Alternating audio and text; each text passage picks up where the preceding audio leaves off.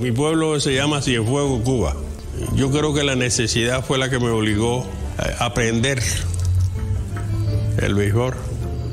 La familia de nosotros, familia pobre, demasiado pobre. Éramos muchos. Dejé la escuela y entonces jugué con un equipito de, de, de, de mi barrio y ahí empecé. Fui a una serie mundial, nosotros ganamos el campeonato. Me ofrecieron trabajo para venir a jugar a México. Y llegué yo aquí a, México y yo pensé que iba a jugar en México. Entonces llegaron, los días me mandaron, usted se va a ir a, Guadalajara. Oye, ¿a dónde queda eso? Yo le firmé a ustedes por, por venir a jugar a México. Sí, dice, Guadalajara es México también.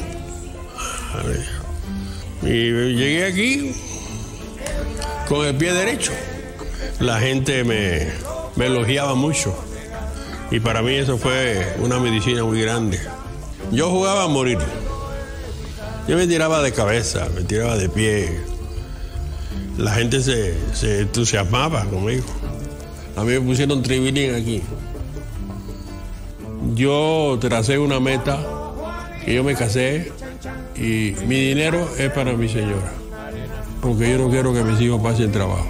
Estudiaron, se recibieron, tengo un hijo licenciado y otro es contador. Soy orgulloso de los dos. He vivido mucho, he vivido y estoy viviendo del mejor. Pues tengo que estar muy agradecido del mejor. Y aquí me tienes. Muy contento que haya regresado el mejor aquí a Guadalajara. Y todos somos charros.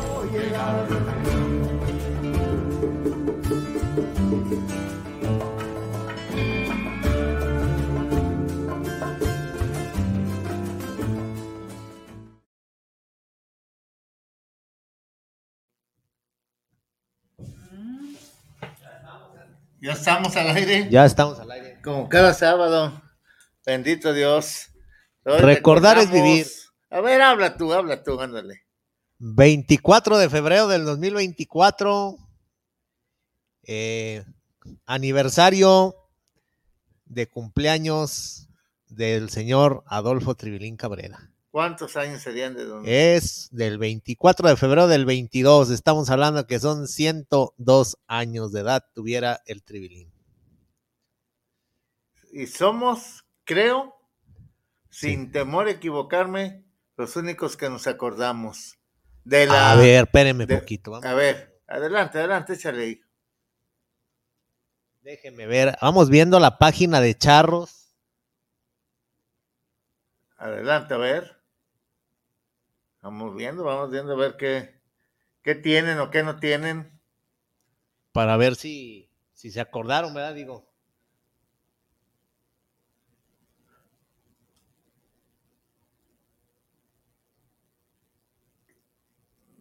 El famoso Tribilín Cabrera que le pusieron aquí en Guadalajara. A ver, vamos viendo la página de Charros, ¿eh? A ver, adelante. Vamos viendo a ver qué subieron hoy. Que feliz día de la bandera, pues sí, ahí está. De la bandera sí se acordaron, hasta ahí vamos bien. Del abono de los charros. Para que los endroguen.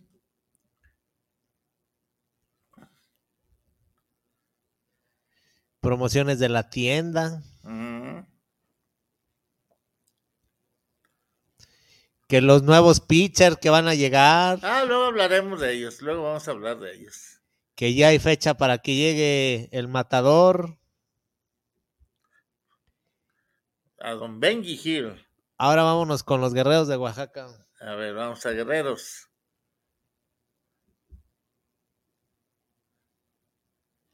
Vamos viendo con Oaxaca. Pues que la lista de pretemporada. Otro extranjero. Y ya eso es de ayer. Entonces, conclusión. Te mueres y nadie te recuerda. el muerto al pozo y lo demás lo que sigue. Y hay que aclarar que este video que pusimos del Club Charros de Jalisco fue de la administración de Armando Navarro y Kirarte. Aclarado. Vuelve a decir de quién, ¿Eh? por de qué te- temporada fue de eso. Salvador Quirarte y Armando Navarro. En esa administración se hizo ese video cuando ingresaron nuevamente, pero ahora la del Pacífico, los charros de Jalisco. ¿Y este año qué nomás. sacaron? ¿Eh? ¿Y este año qué sacaron de... de- Pues quién sabe quién sea el trivi. ¿Quién Ya no si existe el Trivirín Cabrera, ya... ¿O qué? A los buenos peloteros, a la gente trabajadora, honesta, honrada del béisbol, no se le debe de olvidar. Y como dice por ahí un dicho, no recuerdo quién lo dijo, pero es un dicho en el béisbol. Para conocer al, al pelotero moderno hay que conocer a los peloteros ya muertos. El 14 de marzo es cumpleaños de Don Alfred y ojalá ese día pudiéramos tener algún enlace con la familia de Don Alfred, que Sí. sería como para el día 16 porque cae entre semana, que es sábado, y que nos platiquen o incluso vengan a hablar de lo que fue Don Alfredo Maximin Burn. Exactamente. Don Coppel, Sí. exactamente. Decía don Alfred, en paz descanse, te mueres y nadie se acuerda de ti. Y ahí está, los resultados, nadie se acordó del Tribilín Cabrera. Pues nosotros, bendito Dios, que no nos olvidamos de del Trivi, ni de Don Alfred, ni, ni de mucha gente. No los queremos vi- no que estén vivos ahorita y, y no aferrarnos a que para qué se murieron, no, no. Es el término, es el ciclo la vida de cada persona que llega a su fin y listo. Y gracias a Dios estuvo, estuvo, porque ya no está con nosotros, estuvo disfrutando, estuvimos disfrutando de sus pláticas, sus comentarios, de su amistad y la confianza que nos brindaron todos ellos. Pero qué bueno que el béisbol tiene un gran pelotero en la historia del béisbol aquí en Jalisco, que fue don Adolfo Cabrera Y en el Salón de la Fama. y en el Salón de la Fama. Así es, qué bueno. Este programa está dedicado a él y pues vamos con lo que sigue. Saludos. ¿Qué hay de los charros, de los charros de verano? ¿Qué quiere que hable? No Sí. es ni la mitad de aquellos charros. No. Mira, yo siento que ahorita, como la gente aficionada de aquí, perdónenme que les diga eso, perdónenme, pero la mayoría son puros aficionados villamelones. Así es.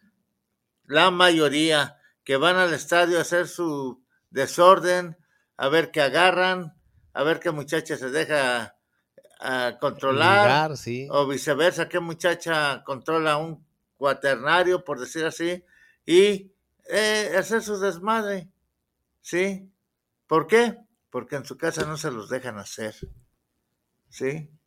Al béisbol no van a ver el béisbol, van a hacer su despapalle, sus lo que no pueden hacer en su casa, en pocas palabras, y es una lástima. Ahora, el regreso del béisbol a los Charros, pues qué bueno que regresó.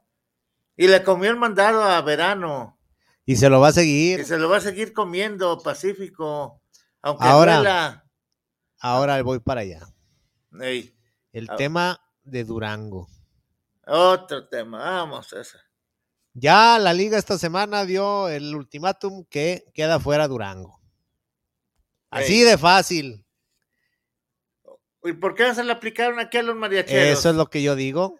¿Eh? Es lo Así que yo me fácil. pregunto. A ver, ahorita con don, don Guillermo, Ey, porque también dejaron deudas a lo cañón, ¿eh? Y hasta con el fisco, con el gobierno de Zapopan, con los empleados, con los jugadores, con todo mundo. Ah, pero eso sí, vamos a esperar a que alguien levante la mano para que se quede con la franquicia de los mariachis. Y perdónenme, perdónenme que lo diga. Salieron unos aborazados. Literal, sinónimo de lángaros. Literal. Sí. Ey. Ok. Sí. Porque no, esta era para que desapareciera igual que Durango que le aplicaron. Así es. Lo que le aplicaron a Durango se lo hubieran aplicado a, mariacheros. Pero el maestro Horacio de la Vega, ¿cómo se apellida? Ey. Ey. No. Vio que había desesperados. Pues venga de ahí. Hay billetes. Ah, pero en una de esas notas que subieron es que creo que son, eh, no, no sé si recuerdo si 45 o 90 días para que puedan agarrar la franquicia. Exacto. Ay, con eso se lavaron las manos. No, pues ya, ya, pues ya, ya no queda mucho tiempo, entonces ya queda fuera. Y luego, el metiche de Roberto Espinosa que sube de a béisbol puro, ahí dice que van a continuar, pero ya con otro nombre. Entonces, ese, ese, ese tal Roberto, ese Espinosa, no sabe ni lo que escribe. Haga de cuenta que es la Pati Chapoy del béisbol. Ah, junto con los de pelotero, eh, creo. Pues son los que se basan en lo que les dice Roberto. Así es. Sí. Entonces, no se puede así. No. Entonces, ya Durango, pues ahora sí, a joder al más débil. Sí, y lo jodieron. sí, Carlos Lazo tiene sus problemas legales y todo, y aquí no. Aquí no hubo. Según ellos. ¡Ey! Ay, dale la oportunidad a que se quede otra gente con la, franquicia. No es posible. O sea, fíjese, si hubiera acomodado bien el calendario, se van dos equipos, se quedan con 16, pero ya ve que ingresó que van Querétaro y Chihuahua, se vuelven a quedar con 18 equipos. Ahí está, ¿cuál es el problema?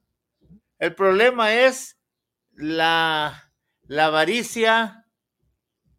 Eh, otra, querer abarcar más en el béisbol, siendo que Guadalajara no es para tener dos equipos de béisbol. Ya lo vieron con los mariachis. Ahora, lo mismo que con el softball. El morbo, van a ir dos, tres series y de ahí nomás el estadio va a estar vacío. Espero equivocarme, pero así se decía de los mariachis. ¿Cuántas personas podrán ir al, al softball?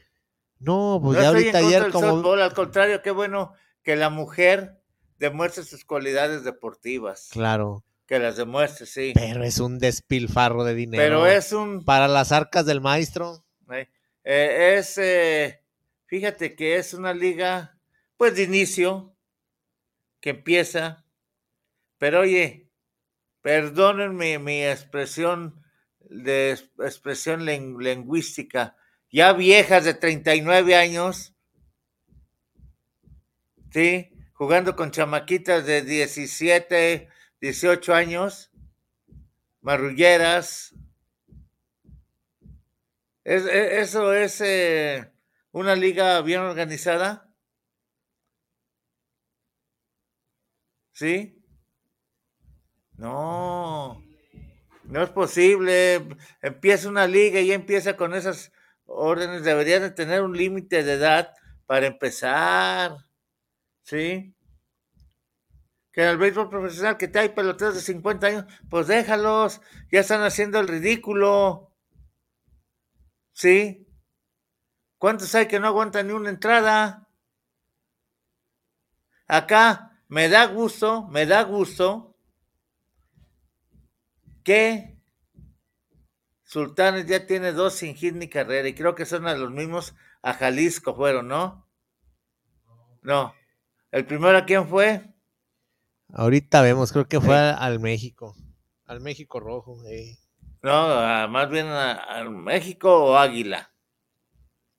Velo, chécalo por favor para no estar con que este fulano y el otro sultano. Pero ahora dejaron a las charras, que muchos que las charras y que la pitcher que no alcanza a ver en la noche y, y en fin, un, eh, un, equipo muy disparejo. Debería ser un equipo con mujeres mexicanas al 100%.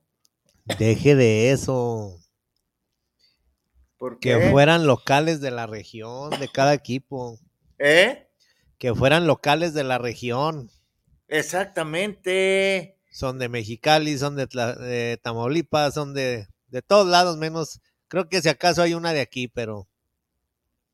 Sí, pero no. Y no estamos diciendo que hay que darle chance a las Álvarez, ¿eh? No, no, no, porque si no, ese es el acabó. Se ven que acabó el muladar. Ey, ya no hay nada. Bueno, ahí está el campo, ahí está todo, pero arrumbado. Sí. ¿Qué van a hacer ahí? Una zona de habitacional. Sí.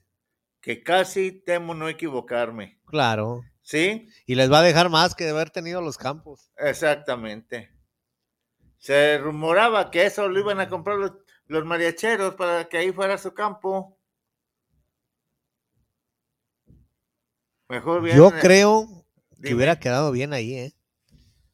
No, no queda bien ahí. Más bien hubieran rentado un como un... Que quitaran el taller de, Don Juan. Pues ya no vive Don Juan, ya de una vez. Ya vaya a volar el taller, que vamos a andar apurándonos por fierros y camiones viejos. ¿Sí?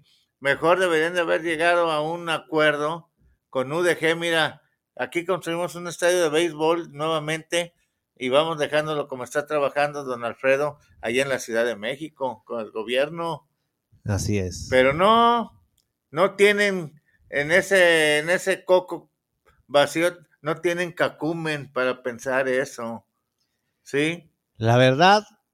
Ahí es donde debería estar el béisbol realmente en Calzada Olímpica y Avenida Revolución. Ahí. Era el lugar estratégico y fue el lugar estratégico para el béisbol en Jalisco. Es correcto. No hasta donde está ahorita. No, no, allá en el muladar allá de, de pescado, de pescado, ¿cómo se llama? Mercado del mar por allá. ¿En la barriada? Sí. Y la barriada ya no los quiere. Yo creo que Aquí nomás se debe haber quedado en Pacífico y se acabará verano. Porque verano lo veo muy. Están trayendo el equipo al gusto de Benjamín Gil. Entonces va Benjamín Gil, va a jugar, vamos a poner ya exagerando mucho, con ocho extranjeros. Mínimo. Y un mexicano. Sí. Gracias, eh, don Pepe. Don Pepe, este, pues no le quedó de otra más que agarrar puro extranjero también, pero se fue con 13 y acá se van a ir con 20. Fíjate. No, pues mejor dejen el equipo de extranjeros. ¿Sí? 20, van a quedarse 32 jugadores o 30. Sí. Ponle los 32. Puro mexicoamericano, puro extranjero. 20. Sí. Y los, el otro tanto por ciento de mexicanitos. Vamos a ver qué nos dice don Guille. Ey. Bueno. Espérame, espérame, déjeme poner aquí el. Ey. No, no, no, no, no. Don pues Guillermo, ¿cómo están? Bien, bien, ya aquí preparado para homenajear a don Tribilín Cabrera, una leyenda del béisbol mexicano y en particular de, de Jalisco. Así es, don Guillermo, buenas tardes, ¿cómo está? Bien, bien, gusto en saludarlos. Gracias, gracias. Ya precisamente estábamos hablando hace rato de Trivi, que nadie, nadie, ni en la Liga Mexicana que tanto se, se galardonea y presume lo que no ese maestro Horacio de la Vega, si no se apura por los 100 años, menos por el Tribilín Cabrera, de reconocerle. Sí, exacto. Hoy, hoy, hoy, cumpliría 102 años. Exactamente. Nacido en, Cien, nacido en Cienfuegos, Cuba. Exactamente, muy bien, así es. Y todo eso, pues, ¿qué podemos esperar del, del, presidente de la Liga Mexicana de Verano? Nada. Pues, es que parece que de béisbol no sabe mucho. Me sorprendería que supiera quién fue don Adolfo Trivilín Cabrera. Va a decir, pues un jugador, un atleta. Sí.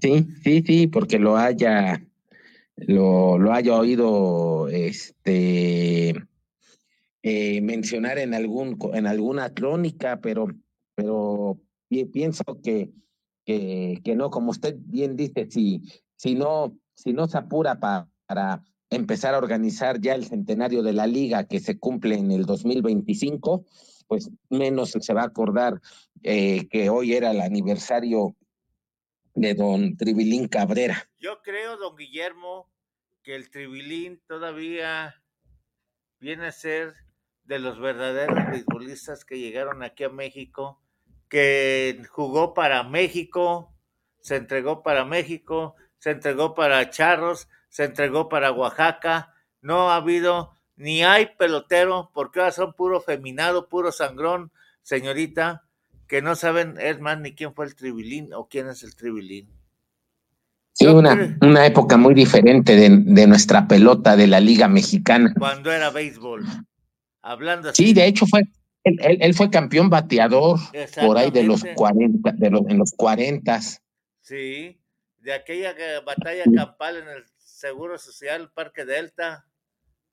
Sí, que, que todavía se encuentran en internet fotos de aquella batalla. Exactamente, donde les llovieron batazos, ahora sí. Sí, literalmente con el bat. Exactamente. Sí, golpes con, golpes con el bat. No recuerdo si es en mí del apellido del pitcher que, que lo golpeó y en fin. Pero don Guillermo, qué bueno que usted sí se acuerda de él. Le, le felicito y le reconozco su conocimiento, por eso le digo maestro Cavazos, ¿sí? Sí, otra, sí, una, otra, otra época diferente. Y él toda su vida entregado al béisbol, se retiró como pelotero y siguió ligado al, al béisbol en diferentes facetas. Murió con el uniforme de beisbolista puesto, Tribilín. Exacto, exactamente. De hecho, la, los guerreros de Oaxaca retiraron su número en el 2006. 44, ¿qué era? Ah, no, 47 sí. creo que traía. 47, sí, el número 47, sí, exactamente, que fue el mismo que usó de pelotero. Exactamente, eso es el Tribilín Cabrera, que tenemos a ver las entrevistas. Nos faltan más entrevistas que logramos con él, teniéndola en vivo ahí en la casa precisamente de don Adolfo Cabrera, sí, y de hecho Cabrera no era su apellido, su apellido era Mantecón. Mantecón, Adolfo Mantecón, exactamente. Sí. Cabrera Sánchez, Adolfo Mantecón Cabrera Sánchez. Sí, sí, pues su apellido paterno era Mantecón. Sí, eso, eso. Sí. y él hizo, él hizo de Guadalajara su casa, pues ahí en, con ustedes se quedó a vivir. Sí, aquí vivía en la, en la zona del barrio del Santuario. Exactamente. No recuerdo qué calle es, hospital. Hospital y González Ortega, ahí tenía su casa, el Trivi. Sí, ahí, sí, pues de hecho, él eh, dejó muy buenos números y fue leyenda de los charros, de los primeros charros de Jalisco en Liga Mexicana, que hay una leyenda que, que se les, les pusieron charros porque una vez fueron a jugar a Chihuahua y llegaron con unos sombreros muy grandes para taparse del sol y que la gente de allá dijo parecen sombreros de charro y que de ahí, de ahí, vinieron los... Exactamente. exactamente. Que de ahí vino el mote que de ahí vino el mote de los charros de Jalisco. Que ahora el equipo de, lo, de la familia González Íñigo, que ya, que ya es dueña del equipo de Guadalajara, tanto de verano como de invierno, em, van a ser charros otra vez, así como hay sultanes en verano y hay sultanes en invierno y los dos equipos son de multimedios y los dos tienen como cerebro en la parte deportiva a don Pepe Maiz Em, ahora la familia González Íñigo va a tener tanto al equipo en la Liga del Pacífico como al equipo en la Liga Mexicana y los dos van a ser charros. Sí. Ahora, don Guillermo, qué bueno que toca ese tema. Es delicado. Es muy delicado. ¿Usted por qué cree que a los mariacheros no se las aplicaron como a los, a los generales de Durango. ¿Por qué? Hay un motivo muy fuerte. De hecho, los mariachis, los, los, generales de Durango, hasta donde yo tengo información, nunca dejaron de pagar los sueldos y de cumplir con la nómina, como sí pasó con los mariachis. los mariachis varias veces, los peloteros se quejaban de que no estaban cobrando. Lo ponían en redes sociales y pasó varias veces la temporada pasada del 2023 y de acuerdo a los propios reglamentos de la liga, aunque sabemos que la liga viola sus, sus propios reglamentos, reglamentos. Eso, eso, sería motivo para una sanción ejemplar y hasta la posible desafiliación. ¿Y por qué no se le aplicaron a Charros? ¿Por qué? Ah, perdóname, eh, charros actuales, mariachis. los mariachis. Yo no sé si la liga esperaba que, que se vendiera el equipo. Nunca se hizo público en cuánto se vendió, pero también yo tengo información que, que la venta de los charros fue la venta más alta en la historia de la liga mexicana. Eh, por que, que se vendió en más de 100 millones de dólares de pesos. De pesos.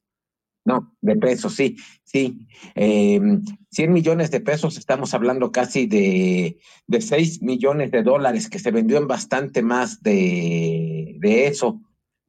casi podríamos estar hablando entre los 7 y 8 millones de dólares, siendo que una franquicia de la liga hace unos 8 años, 10 años, no sé, cuando compró Tijuana, por ejemplo, a los petroleros de Menatitlán en el 2014, o cuando eh, Gerardo Benavides compró primero a los, a los Pericos, al contador Rafael Moreno Valle. Son las últimas ventas que se han hecho esas dos. Después, cuando Alonso Ancira le vendió a, también a Gerardo Benavides a los acederos de a los acederos de Monclova. Eh, Durango, Durango ha tenido tres o cuatro ventas recientes. Eh, el equipo llegó de Ciudad del Carmen y era del Reinocense eh, don, el ingeniero Virgilio Ruiz Isasi. Después se lo vendió a un empresario mexicano, pero radicado en Houston. Y después ese empresario radicado en Houston se lo vendió a, a Carlos Lazo, que es el que tiene los problemas legales y económicos actualmente al que, al que le suspendieron sus derechos en la, en la liga. En la liga sí. Pero sin, sin tomar en cuenta lo de, lo de Durango y la compra que le hicieron a los delfines de Ciudad del Carmen, pues podemos considerar que más o menos una, eh, tomando en cuenta esas ventas, lo que compró Alberto Uribe Maitorena a Minatitlán, las dos compras que hizo el licenciado Gerardo Benavides Pape, hablábamos más o menos sobre tres millones de dólares.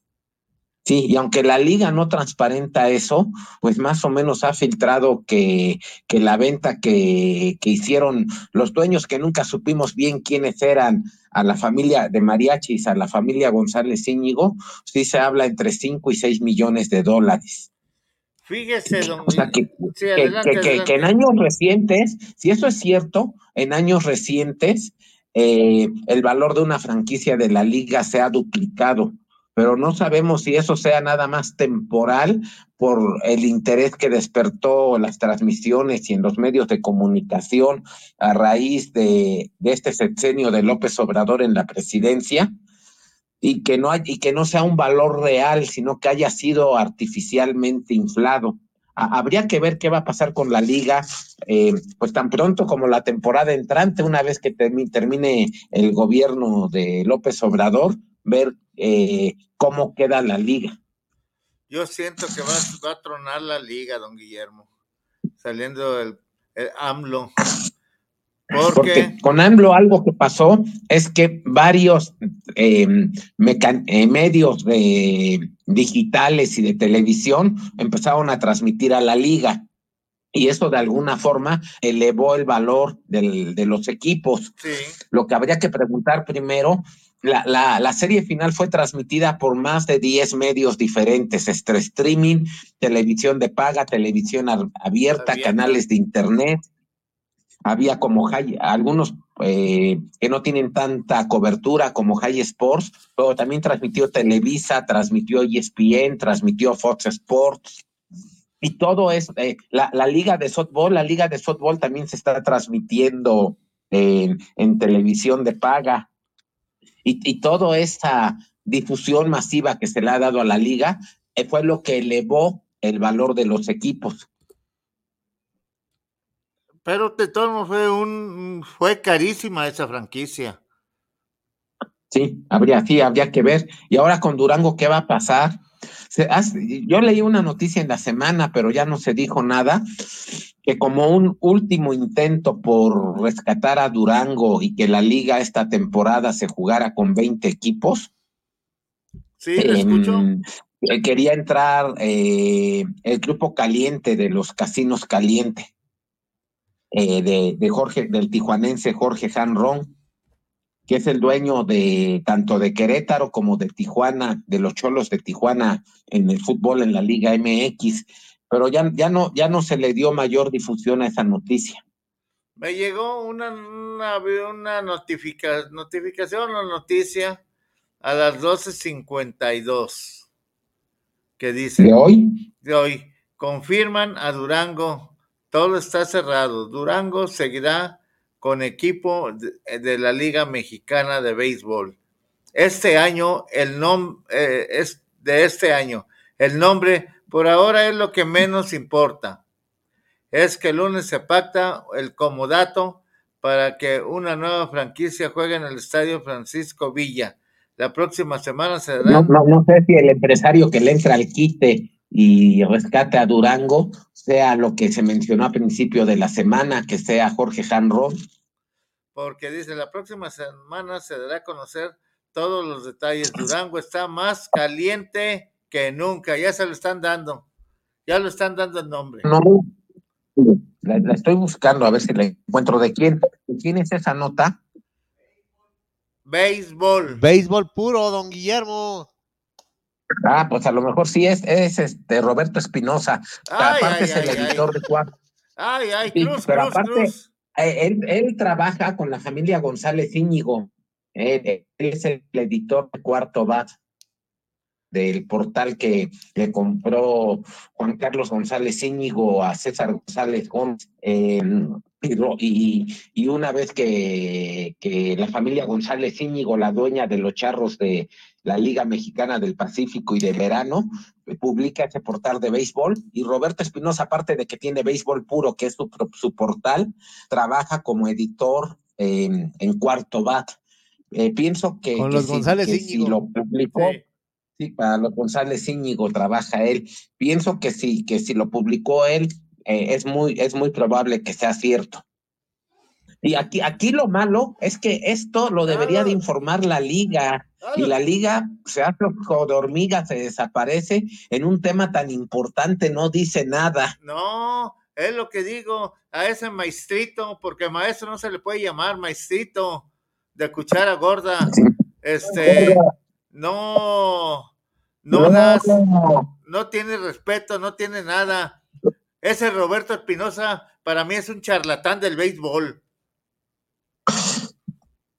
Habría, sí, de todos modos yo tomaría con reservas esto, pero, pero dicen que cuando el río suena, agua lleva. Oiga, otro que he visto que anda apagado es Fernando Ballesteros. En, en esta semana estuvo publicando algo, pero eh, un poco más de grandes ligas. De Durango no dijo mucho, tal vez le falte información.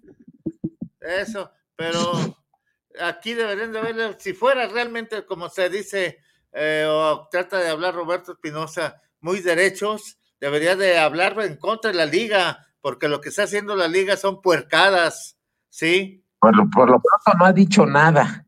No, ni va a decir, ni va a decir la liga. Sí, eh, eh, Fernando Ballesteros lo único que publicó al respecto fue eh, el comunicado de la liga donde dice que suspende provisionalmente a los generales de Durango, pero alguna información adicional no la publicó.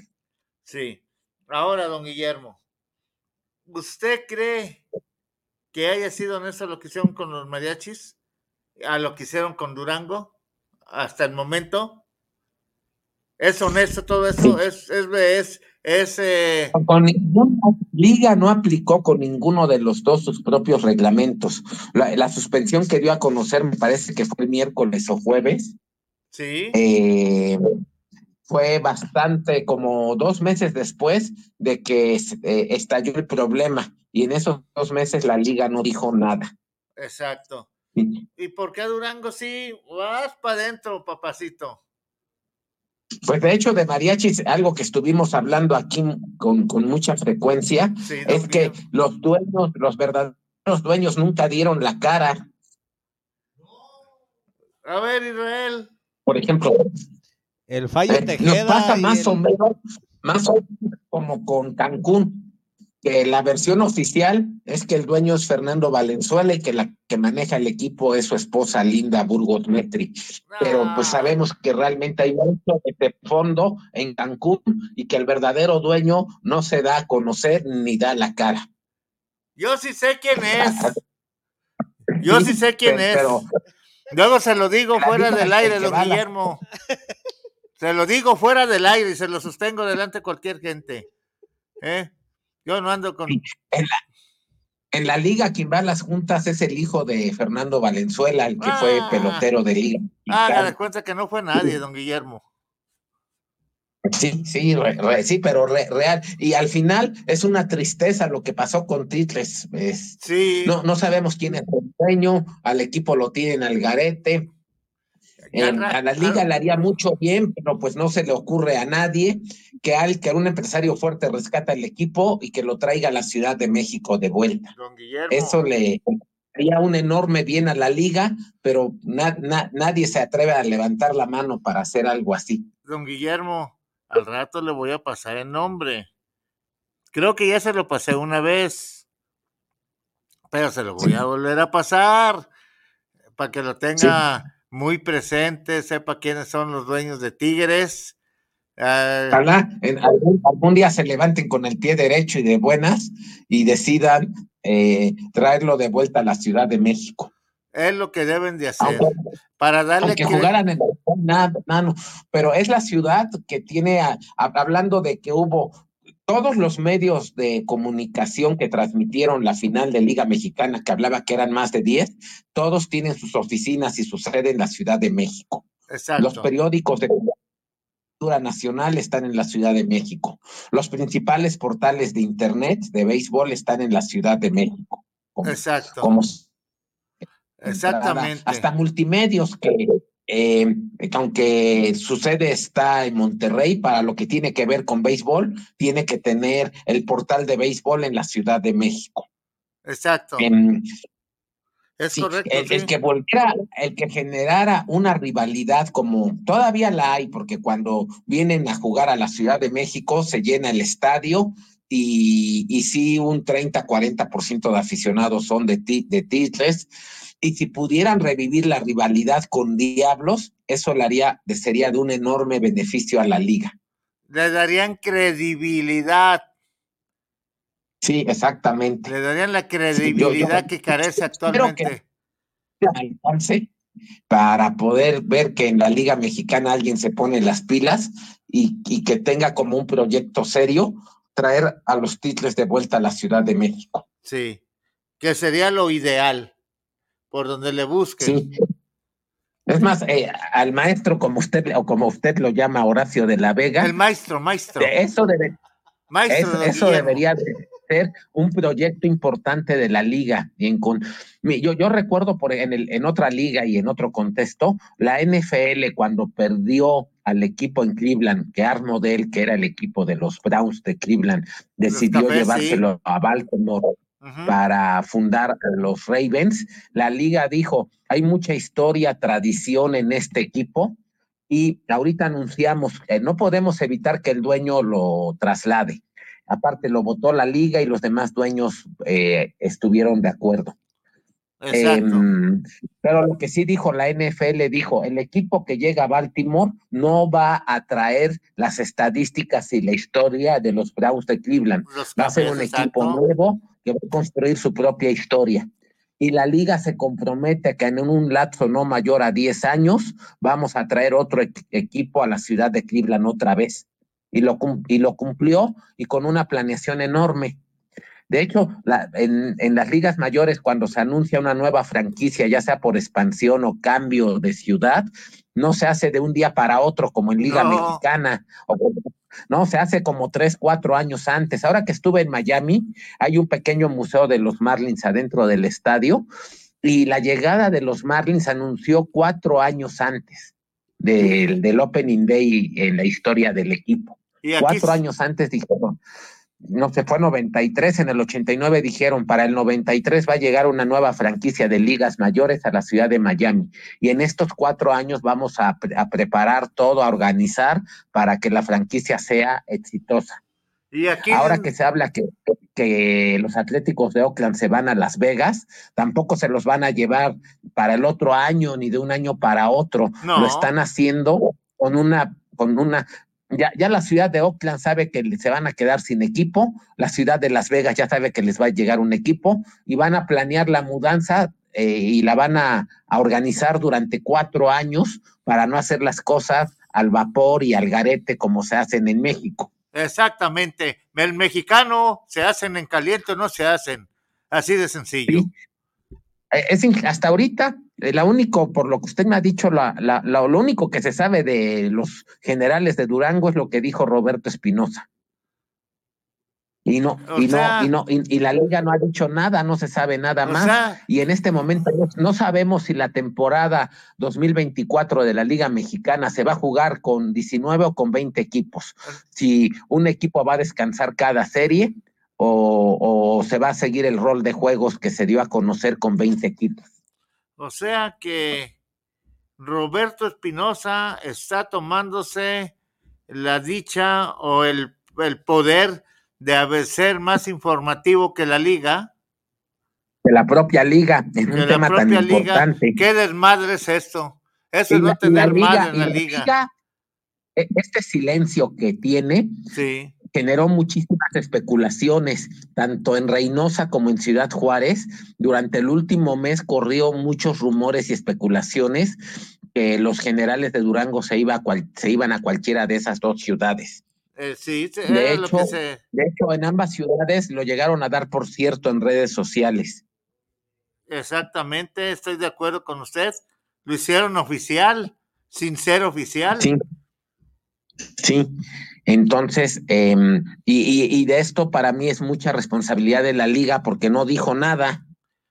Responsabilidad, ir, irresponsabilidad de la liga, yo creo, don Guillermo, porque es irresponsable la liga. Porque si la liga fuera responsable, diría o avisaría o estuviera pues eh, notificando y la liga no notifica ni lo que van a hacer, menos para una fiesta de 100 años, olvidémonos, 100 años no pasó nada aquí en el béisbol. Sí, es, e, exacto, como si no hubiera, como si no hubiera existido. Exactamente, don Guillermo. Y yo no, no, no sé cómo hay periodistas reporteros que se toman el poder que solamente la liga lo tiene. Sí, exactamente. O están infiltrados en la liga. hay que esperar, hay que esperar qué dice la liga. Como le, como les cayó en sábado, no van a decir nada hasta el lunes.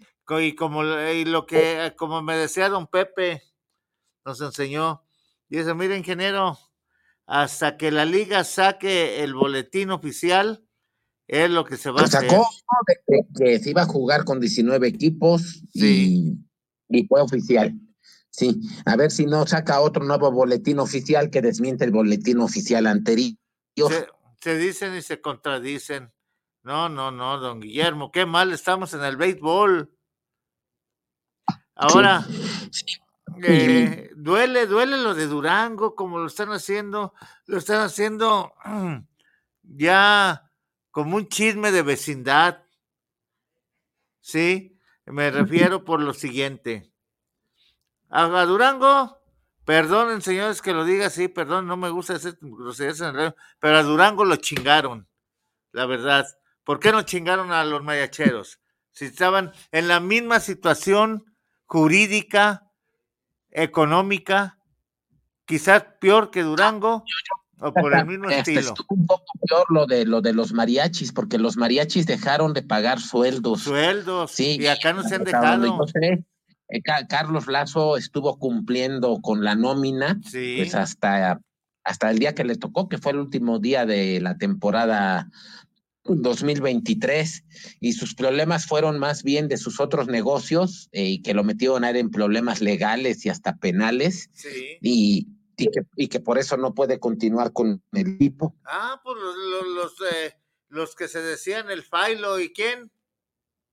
¿Eh? Sí. ¡Hey! Sí.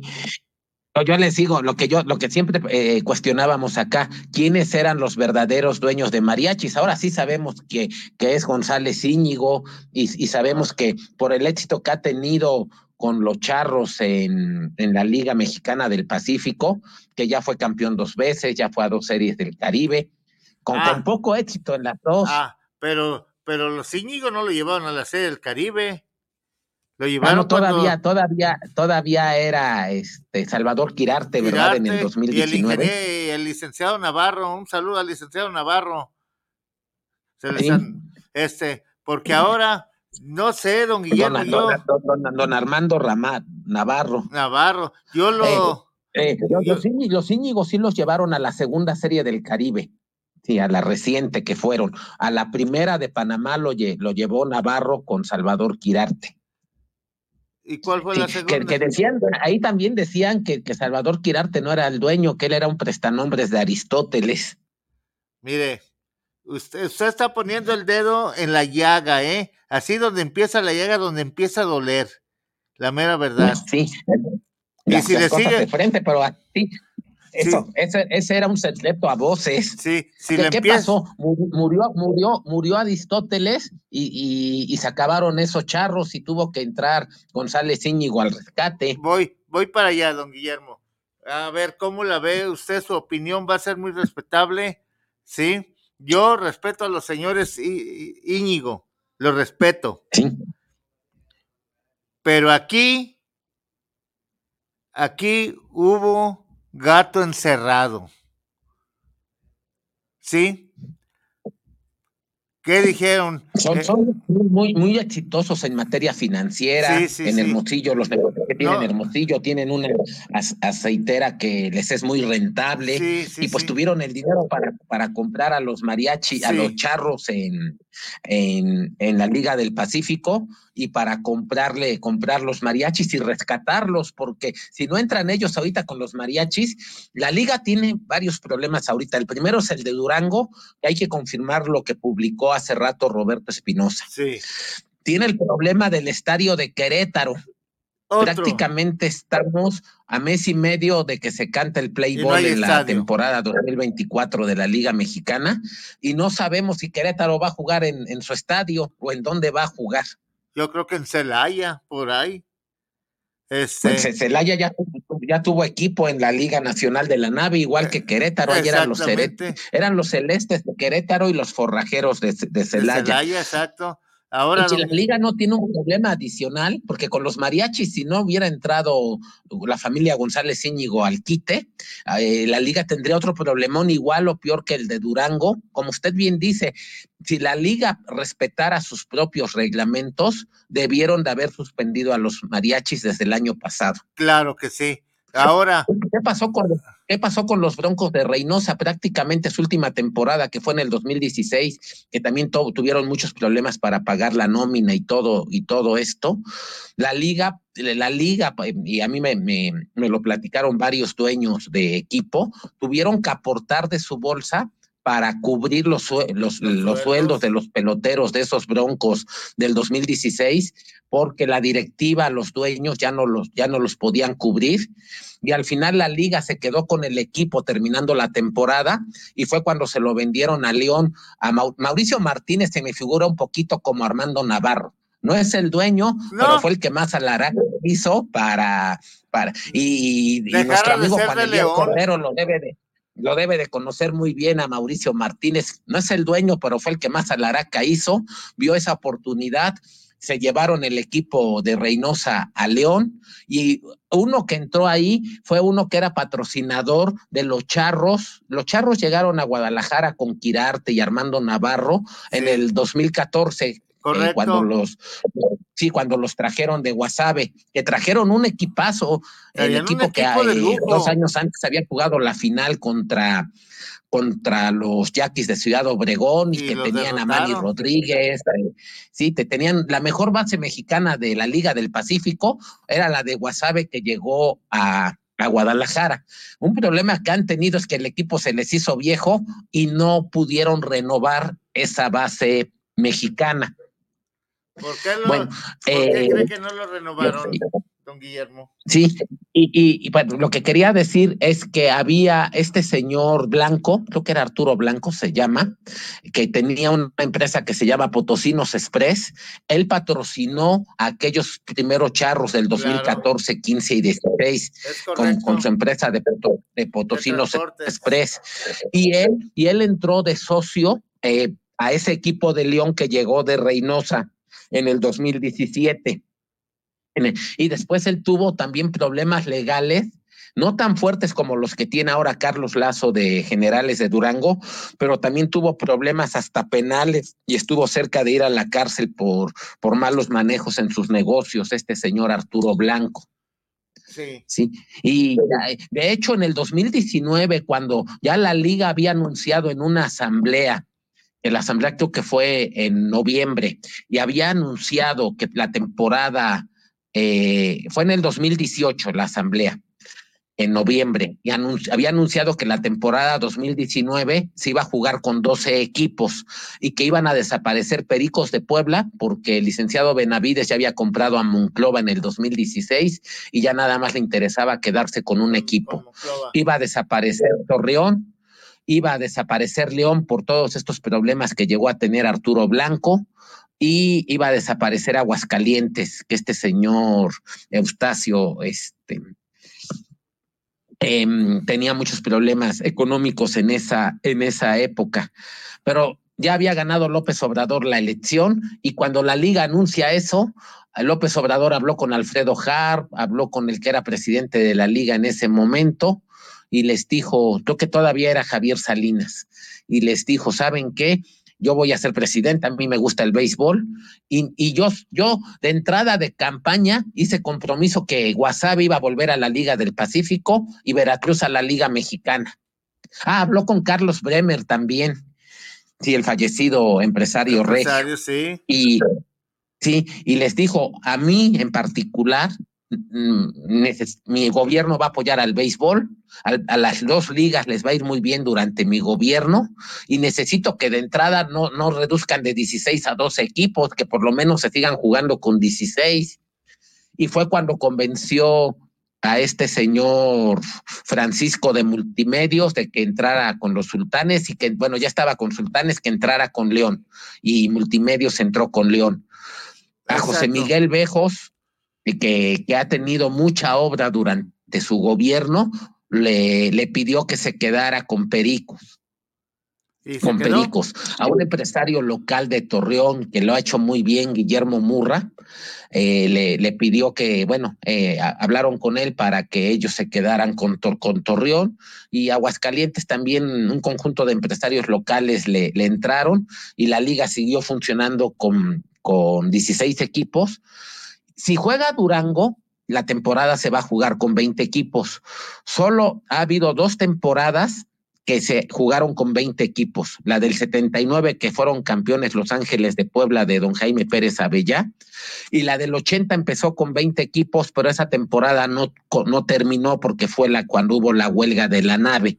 Eh, unos meses después de que estalló la huelga. La huelga estalló en mayo, la temporada inició en marzo, en mayo estalla la huelga y por ahí de julio a agosto se reanudó la temporada, pero con solo seis equipos, y con peloteros esquiroles. Exacto. Ahora, don Guillermo, este, yo siento, siento que, que mientras la liga no haga nada, honestamente, honradamente, el béisbol cada día va más abajo, abajo y abajo.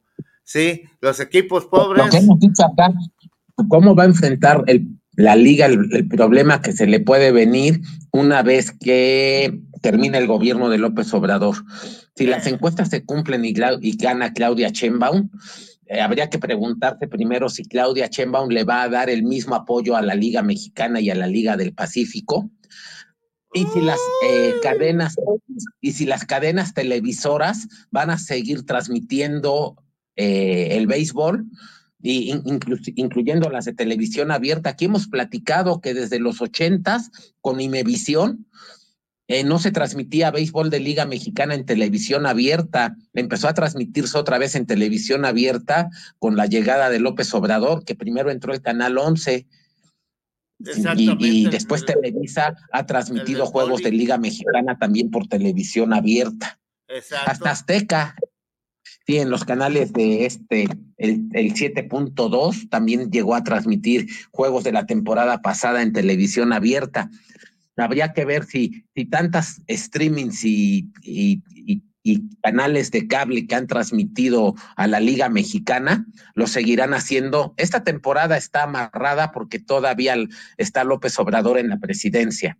Habría que ver si, si una vez que él salga, eh, la liga va a tener siguiendo este apoyo. Lo que dijimos hace rato, la venta que hicieron los antiguos dueños de mariachis a los ahora dueños de charros, pues la liga no lo difundió, pero se habla que fue entre 5 y 6 millones de dólares, que es prácticamente el doble de lo que valían hace pocos años las franquicias de liga mexicana.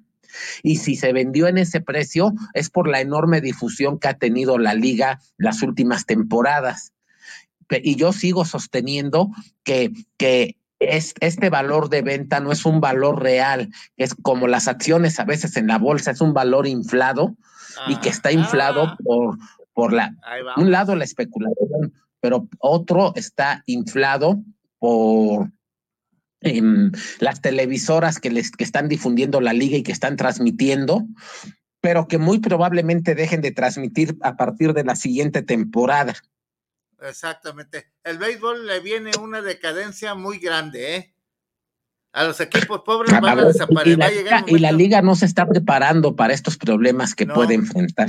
los equipos pobres van a desaparecer realmente, don Guillermo al futuro que se le ve a la Liga Mexicana de Béisbol. Van a quedar. Yo, pienso que, en algún momento esta temporada se va a jugar con 20 equipos. Pienso que una consecuencia lógica es que en poco tiempo no sé si para el centenario de la liga en el 2025, pero en poco tiempo van a volver a jugar con 16 equipos sí. y en algún momento van a, van a volver a discutir la idea que tenían para el 2019 de jugar con 12 equipos. Exactamente, es lo que le comentaba, o sea, la liga viene por una decadencia para mandar a los equipos móndrigos, pobres, necesitados, como León, Campeche, Tabasco, este y varios más, Durán, Mande. Ahorita, pero se va el, se va el presidente y va para abajo, vas a la mendiguez. Luego sigue, vamos a poner la Unión Laguna, pues todavía puede defenderse. Tiene un empresario local fuerte, eh, como no lo había tenido. Pericos de Puebla es de José Miguel Bejos. A él le gusta el golf, no le gusta el béisbol, eh, la 4T le dio, bueno, o el gobierno de López Obrador le dio bastante obra, le dio el tramo 1 del tren Maya, rehabilitó varias hidroeléctricas, amplió el aeropuerto de Tepic, se asoció con el ejército para administrar varios aeropuertos pequeños. Em, yo no sé si en el momento en el que ya no tenga tanta obra pública como tiene ahora, si le sigue interesando tener a pericos. Yo pienso, don Guillermo, que no, ¿eh? Sí, sí porque digamos a, Gerardo Benavides, por decir algo, que, que Monclova tiene otro problemón económico ahorita por la crisis que está pasando a Altos Hornos. Sí. Pero, por ejemplo, Gerardo Benavides es un apasionado del béisbol y él entró con su dinero y sus recursos y compró a Pericos y compró a Cederos, hizo campeón a Pericos, hizo campeón a Cederos, a Pericos en el 2006, a Cederos en el 2019. Sí, sí, pero eh, digamos, los, los, la mayor parte de los empresarios que entraron al quite eh, por una cercanía con el presidente, a muchos de ellos no les gusta el béisbol como a Alfredo Jaro, como a Gerardo Benavides. Es lógico, ¿cierto? por ejemplo, el que compró al Águila, Sí, que se habla que es Bernardo Pasquel, sobrino de Jorge Pasquel, pero no tenía ningún antecedente en la liga ni ningún antecedente propio en el béisbol. No, no lo tenía. Más que el apellido. Más, sí, sí más, que el apellido. No sé si empresarios como él, Bernardo Pasquel o, José Miguel Bejos, por ejemplo, si sigan en la, en la, en la liga eh, una vez que cambien las condiciones con el gobierno. Exacto, ahí va a cambiar todo, don Guillermo, porque el que entre, ya sea Sheinbaum o, el que sea, al béisbol no le va a dar el impulso que le dio el cabecita de algodón. La mera verdad, ¿sí? A, a, a Egusano dice, este, no le va a dar el impulso porque sus prioridades van a ser otras, no el béisbol. ¿Sí? Y ahí es donde me va a gustar ver a todos esos equipos jodidos. Me va a dar gusto ver cómo van a tirar la toalla, pero rapidito. ¿Sí? Pero para mejorar una liga elitista, una liga de buenos equipos, una liga que no nos traiga jugadores que nos, nos juegan el dedo en la boca, que de eh, ligas mayoristas, son de ligas de, de sucursales de doble, de doble A, triple A, ya viejos que no los quieren, los mandan para acá o los mandan a la, a la Lidom y todo eso, ¿sí? Hay que traigan, si van a hacer eso, háganlo bien, pero una liga que sea de prestigio y calidad y no de equipos pobres, la mera verdad, ¿sí? Porque en México necesita que haya un béisbol profesional de buena paga, económicamente desahogados y con buenos jugadores para que asistan los, las familias, los aficionados al béisbol a disfrutarlo. ¿Sí? Porque ¿quién va a ir a ver cinco veces aquí a Monterrey en esta temporada de Liga Mexicana de Verano? ¿Quién? El, calendario lo hicieron con los pies. Yo pensaba que antes lo hacía Gabriel Medina, pero pienso que esta vez no lo hizo Gabriel Medina, no, no hubiera hecho algo así. No, Gabriel no lo hacía, lo mandaban a hacer a Texas, don Guillermo. Sí, recuerdo que eh, hace dos años con los mariachis, mm, tal vez los primeros mariachis, vieron a Pericos también cinco series en el año en Guadalajara. ¿Y quién fue? Que la gente ya estaba tan, tan, allá, las últimas series no iba nadie. No iba nadie. ¿Qué va a pasar ya se habían cansado de ver, de ver al mismo equipo todo el año. y, lo mismo va a pasar con Sultanes. Don Pepe, van a hacer viajes y gastos de embalde. ¿Sí? Va, a haber que, va a haber que llevarlos a la vida nocturna que hay en Guadalajara. Es mejor llevarlos allá, aquí, a cómo se llama, el que está aquí junto a la central antigua, el bucanero, hay más diversión, hay lucha libre y todo eso. No, no, no, porque por eso el béisbol, don Guillermo, usted que sabe, tiene mucho, mucho verbo para hablar, ¿no le gustaría ser parte de la Liga Mexicana? Pues por lo que me gusta el, por lo que me gusta el béisbol, sí, pero la liga tendría que cambiar muchas cosas. todo, don Guillermo, hay que cambiar todo. Sí, el único que podría quedar ahí es Gabriel, porque tiene conocimientos y sabe cómo se maneja la liga. Nomás que no, le dejan. No, no, lo dejaron a él de presidente y trajeron a Horacio de la Vega. Exactamente, al maestro. Con I, no maestro, es maestro. Así, no, no. No, pues don Guillermo, ojalá y de veras el béisbol cambie. Ojalá el béisbol. Hoy nos las pasamos hablando de esto en lugar de, estar hablando del sprint training, por ejemplo, de que ya abrieron todos los campos de entrenamiento, tanto en Arizona como en, en Florida, de, de, la visita de Yankees a Diablos. Em, a ver si podemos eh, atrevernos a hacer algún pronóstico, no de cómo van a quedar, sino de cuántos titulares van a venir de Yankees. Me doy con que venga un 25% de titulares. Y se me hacen muchos.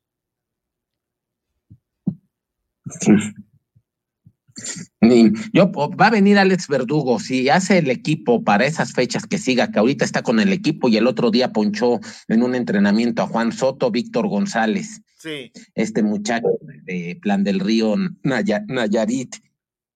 Eh, si sigue con el equipo, pues van a venir porque son mexicanos y como imán de taquilla. Exacto. Pero yo noto que vengan eh, los titulares de, superestrellas tipo Aaron George, Jerry Cole, todos ellos, pienso que no van a venir. Yo pienso que no van a venir. Oiga, don Guillermo, ¿ya, ya tienes sus boletos? No, para, para, este tengo para la serie de grandes ligas de Houston contra Rockies de Colorado. Sí, pero acá me agarró en la serie del Caribe, o sea, no me pude ni mover para, para conseguirlos. O sea que Cuando salieron a, la venta, quise meterme a internet y adelante de mí había en la fila virtual 18 mil personas. Ah, me parece que se acabaron como, como en media hora para ver a, a, la escuadra dividida de sprint training de los Yankees. Sí. Pero eso sí, van a jugar con el uniforme de los Yankees. Ah, eso sí que ni qué. Oiga, don Guillermo, ¿y ya vio para medios de prensa? Para acreditarlo. quién? Para lo, lo, lo, pienso que voy, voy a ir en la semana también para acreditarme para la, la serie de Grandes Ligas y en la temporada con Diablos. Sí, don Guillermo, exactamente. Para, que les manda, les manda alguna entrevista y algunas fotos y, y todo, y, y, todo esto. Y Diablos para mí sigue haciendo muy bien las cosas en cuanto a promoción y jalar gente a su estadio. es el equipo que en los últimos años ha aumentado más su asistencia. Exacto. Ah, y luego nos ponemos de acuerdo para las acreditaciones de, de acá de Guadalajara para Diablos. Sí, sí, yo, yo me pongo de acuerdo con ustedes, que la de la Serie del Caribe me sirvió muchísimo. Qué bueno, ¿no? De eso se trataba, don Guillermo, que disfrute del béisbol. Sí, exactamente. Y, y, y, lo que, y lo que se vive, y lo que se vive ahí, y luego ya me, ya me están conociendo porque hacemos preguntas incómodas ah, a, a, los managers en las conferencias de prensa. Eso es lo que se trata, don Guillermo. ¿Para qué ir a hacer unas preguntas babosas como los demás reporteros? Sí, hay que hacer preguntas que les cueste un huevito contestarlas. Sí. o sacar información que, que, que, les, que, la tengan que responder, pues, que no les quede más remedio que, que responder al cuestionamiento que se está haciendo. Exactamente. No, que oye, esto y que así, buscar el modo para no caerles gordos. No, no, no. Aunque les caiga uno gordo, pero hay que hacer las preguntas directas y, el, y a donde van a la yugular.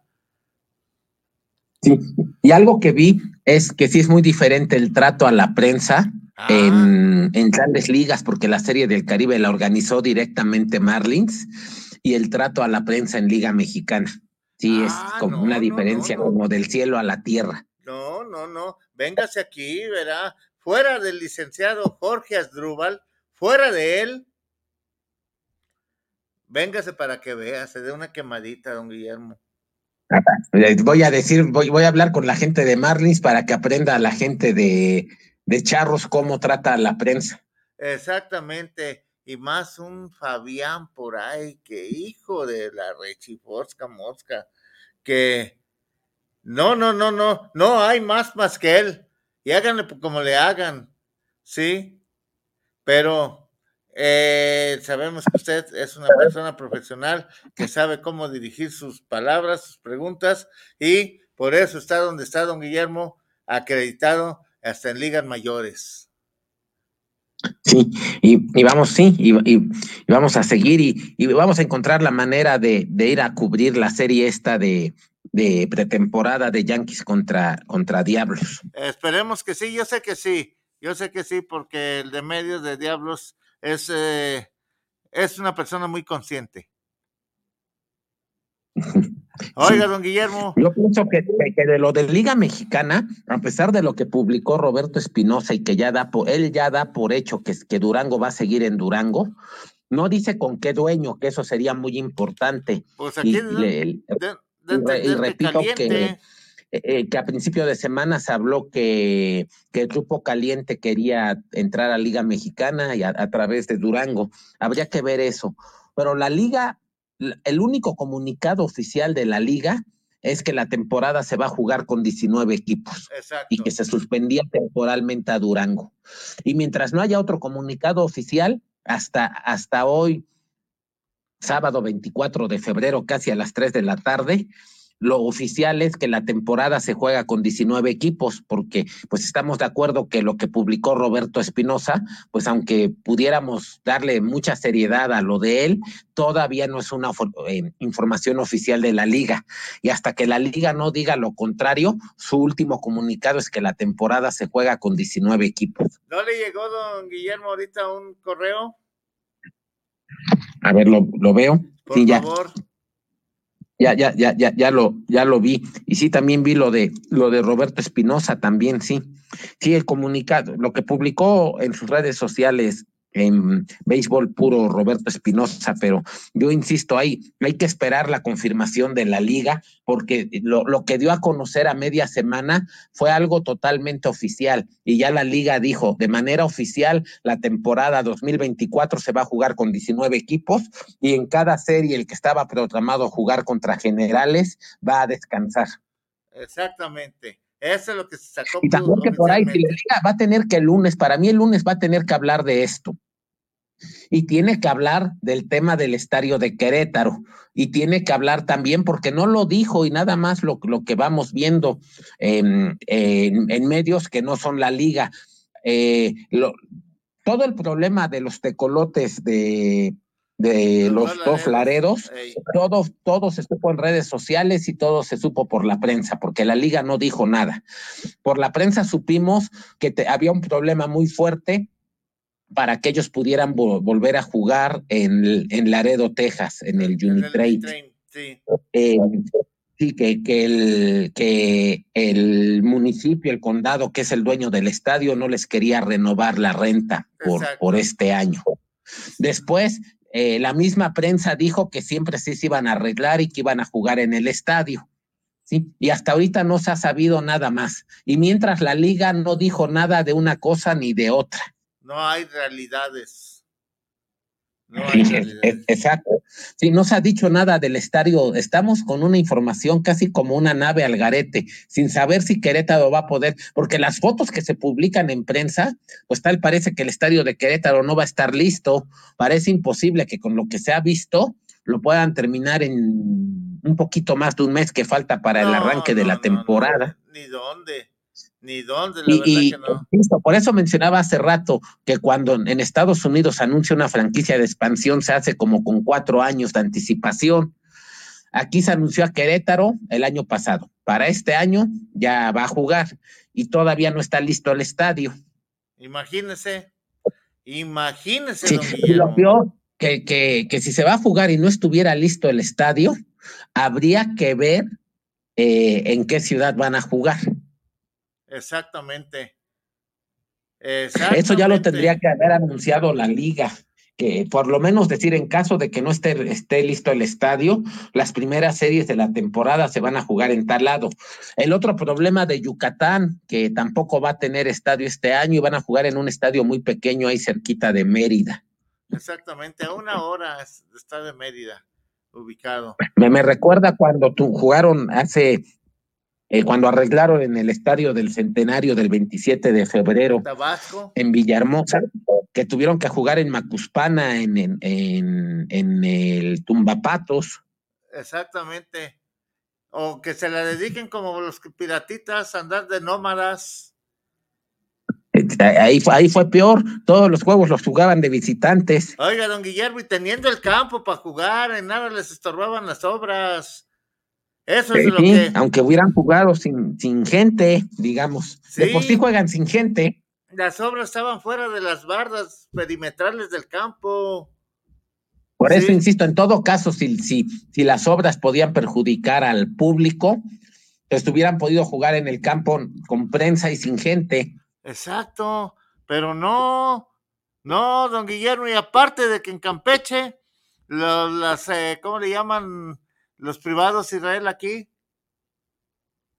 Los ¿Eh? palcos, las suites. La suite, don Guillermo, que usted debe este, que saber bien cómo debe estar una suite a nivel de jardín, de, en diagonal hacia el campo, ¿no? Para que se vea el campo. Acá sí, están, muy buena vista. Acá están en línea recta. ¿Sí? Pues ¿Qué va a ver Eso usted? dificulta la, tener una buena visibilidad del campo. Nomás va a ver al jardinero, es el único que va a ver.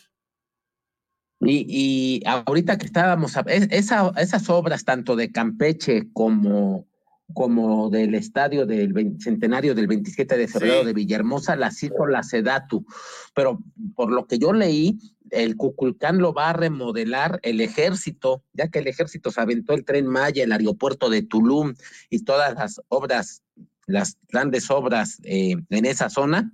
Yo leí que el estadio de Cuculcán también lo va a remodelar el ejército, digamos, el signo de estos tiempos. Exactamente. Yo pienso que va a ser una a ver, obra... A ver cómo le queda. Creo que es el primer estadio de Liga Mexicana que lo va a remodelar el ejército. Vamos a ver cómo le queda el nuevo Cuculcán. Que pasamos de, del anuncio hace dos años que iban a hacer un superestadio nuevo, totalmente desde cero, en otro lado de la ciudad y que iba a quedar una verdadera joya. Techado pues ese proyecto se, se abortó y ya lo que se va a hacer es remodelar el Cuculcán. El Cuculcán, porque sí la ocupa, ¿eh? realmente sí la ocupa. Sí, sí es un estadio bonito, pero pues ya tiene sus años. Sus años, don Guillermo. Eso es. ¿Y qué le iba a decir, los don primeros Guillermo? Leones, los primeros Leones de Yucatán en la Liga Mexicana de hace como más de 50 años. 50 años, bueno, sí. muchos más. Serían como en los 50, sería más de 70 años eh, que, que se tuvo el primer equipo de Leones de Yucatán en Liga Mexicana. Jugaron en el Parque Carta Clara que era una, que llevaba ese nombre porque era el nombre de una empresa cervecera local. Uh -huh. Ahí se hicieron muchas peleas de bots también de Miguel Canto, de Guti Espadas, de esos boxeadores yucatecos que fueron Freddy Castillo, que fueron campeones del mundo en los setentas. Y el Cuculcán es, data de los ochentas, o sea, es un estadio que tendrá 40 años. Sí, digo, no, no es tan viejo, pero sí, sí le falta... Una muy buena. Ahora, ¿por qué no lo, como se hacen las cosas en México, lo que decíamos hace rato? Sí. Si la remodelación te va a tardar seis, ocho meses, ¿por qué no la hicieron? Eh, la temporada de Liga Mexicana acabó en octubre, en septiembre. ¿Por qué no empezaron de septiembre a abril? Les hubiera dado tiempo. Todo al si último. Hubiera, si hubieran empezado el primer día de que ya eh, eliminaron a los Leones y se acabó la Liga Mexicana, en septiembre, para, para abril, que es el Opening Day, les hubiera dado tiempo de, de, llevar este proyecto que va a ser el ejército. ¿sí?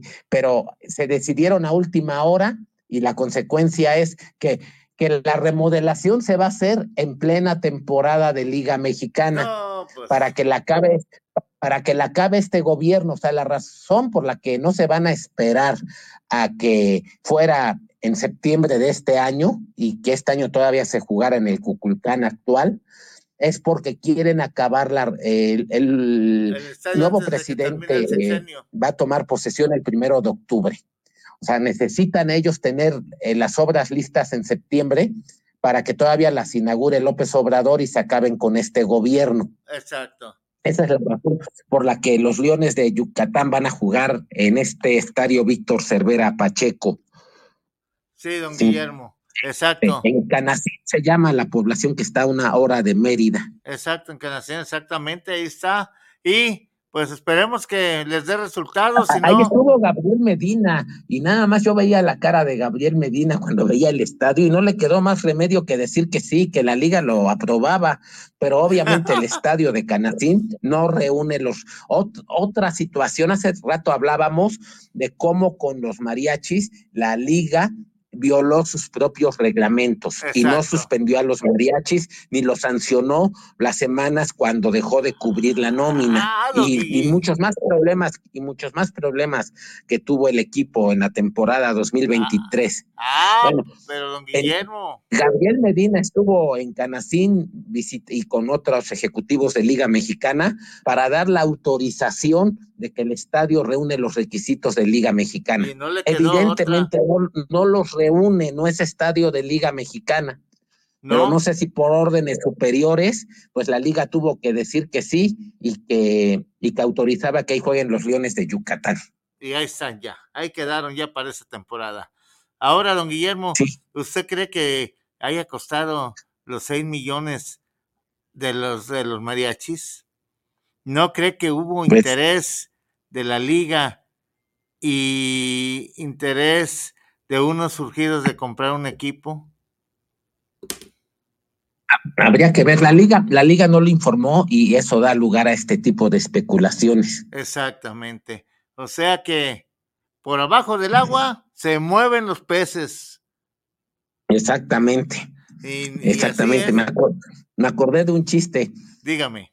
Que, que, decía más o menos así, no sé si eso pasó con los mariachis, no estoy diciendo que eso pasó, no, no. Que, un, que un gobernante en México, digamos un presidente municipal, iba a licitar una obra pública y llega primero una empresa americana y ya da su cotización. Después llega, digamos, la da en 20. Después llega una empresa alemana y la da en 15 Después llega una empresa china y la da en tres, por decir algo. Y después llega la empresa mexicana y dicen 30, pero hacemos esto. Le damos tres al, le damos tres al chino que haga la obra y de los 27 restantes la mitad para ti, la mitad para mí. Y la licitación fue para la empresa mexicana. Exactamente. Está bien, don Guillermo. Está bien, está a bien. Ver, a ver, a ver si, si así no, no pasó con, con algo similar con, con, lo que estábamos hablando ahorita. Pues, don Guillermo, ya son las 2.54. Bueno, pues, pues hablamos de, de, de, todos estos temas administrativos. Hoy, el otro sábado, hablamos más de lo que está ocurriendo en el sprint training en grandes ligas. ligas y ya también, por ejemplo, ya, ya varios equipos anunciaron su roster de invitados a la pretemporada, de los que ya eh, les renovaron contrato y quienes van a estar en los campos de, entrenamiento. Lo platicamos el otro sábado, que ya haya una semana más de actividad en campos de entrenamiento, tanto aquí como allá. Don Guillermo, usted sabe lo que hay que platicar, lo que tenga que es interesante para toda la afición beisbolera en el programa. Este, y usted me pudiera decir, don Guillermo, por último, díganos a qué jugador de ligas mayores nos referimos al decir que jugó de 1995 al 2007 en ligas mayores. En el 95 a 98 jugó con Mets. En el 1999 con Cardenales de San Luis. 2000, 2000 y 2001 con Azulejos de Toronto. En el 2003 con Gigantes de San Francisco. 2004-2005 Parte del 2005 jugó con Reales de Kansas y, en el mismo 2005 cambió Atlético de Oakland y en el 2007 con Orioles de Baltimore. Si tiene idea de qué jugador se trata, es de origen dominicano. Déjeme ver la posición. Era con, con Atléticos en Caño estuvo. En Atléticos 2005. del 2005. Ahorita le digo, a ver si. Yo sé que sí vas a ver, don Guillermo. Jugó con San Francisco, con Kansas también. Azulejos, Cardenales, Mets, Baltimore.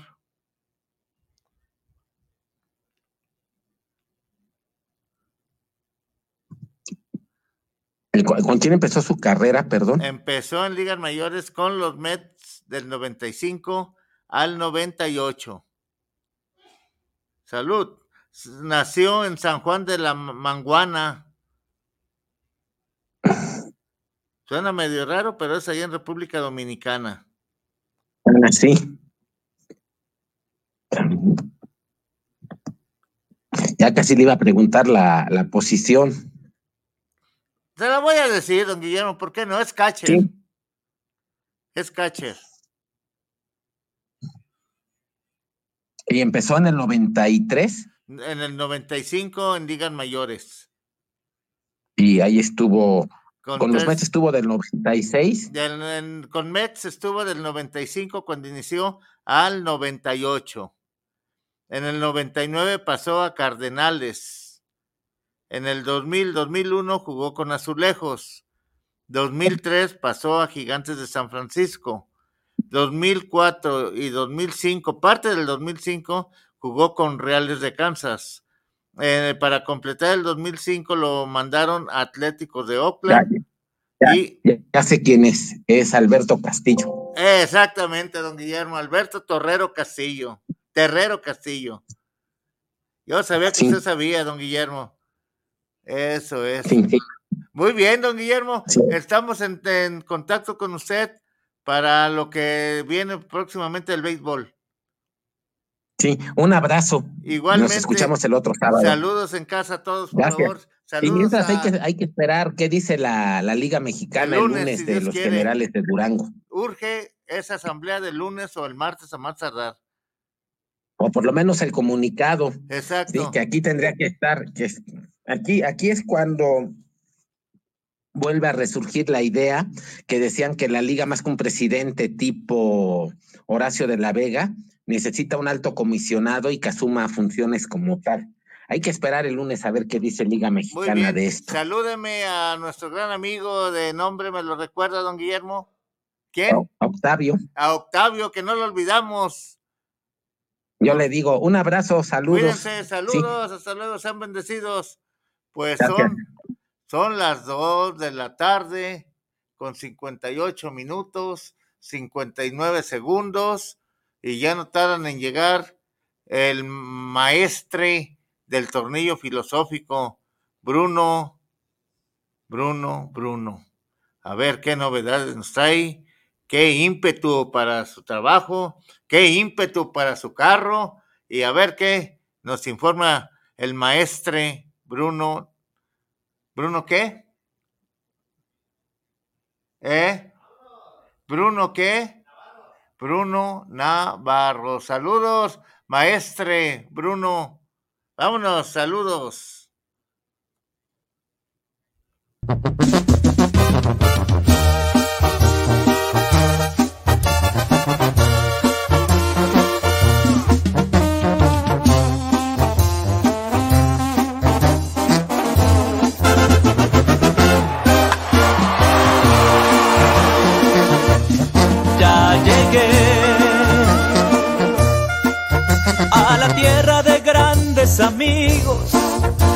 Esta tierra donde yo he nacido es mi mochis querido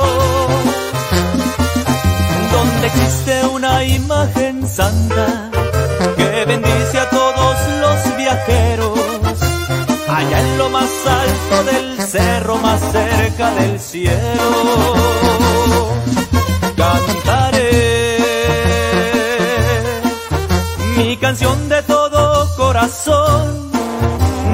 Choix hasta ir a la isla del Parayo. Sinceramente yo les digo, el por qué no olvidaré mis raíces, es porque tuve momentos amargos y momentos felices.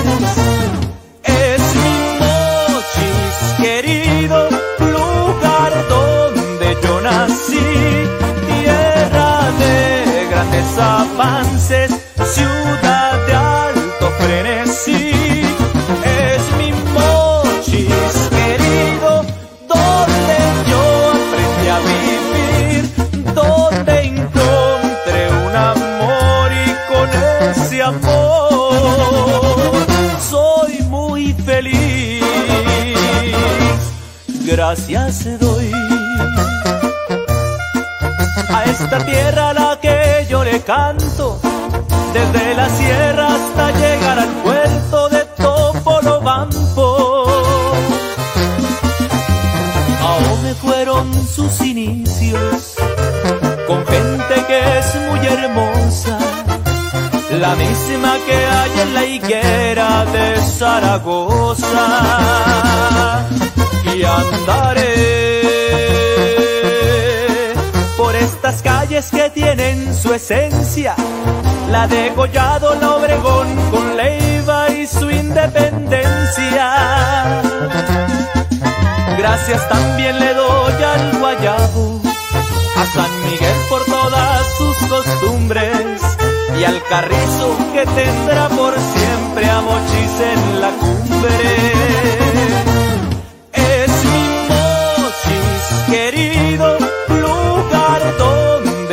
Nací, tierra de grandes avances, ciudad de alto frenesí.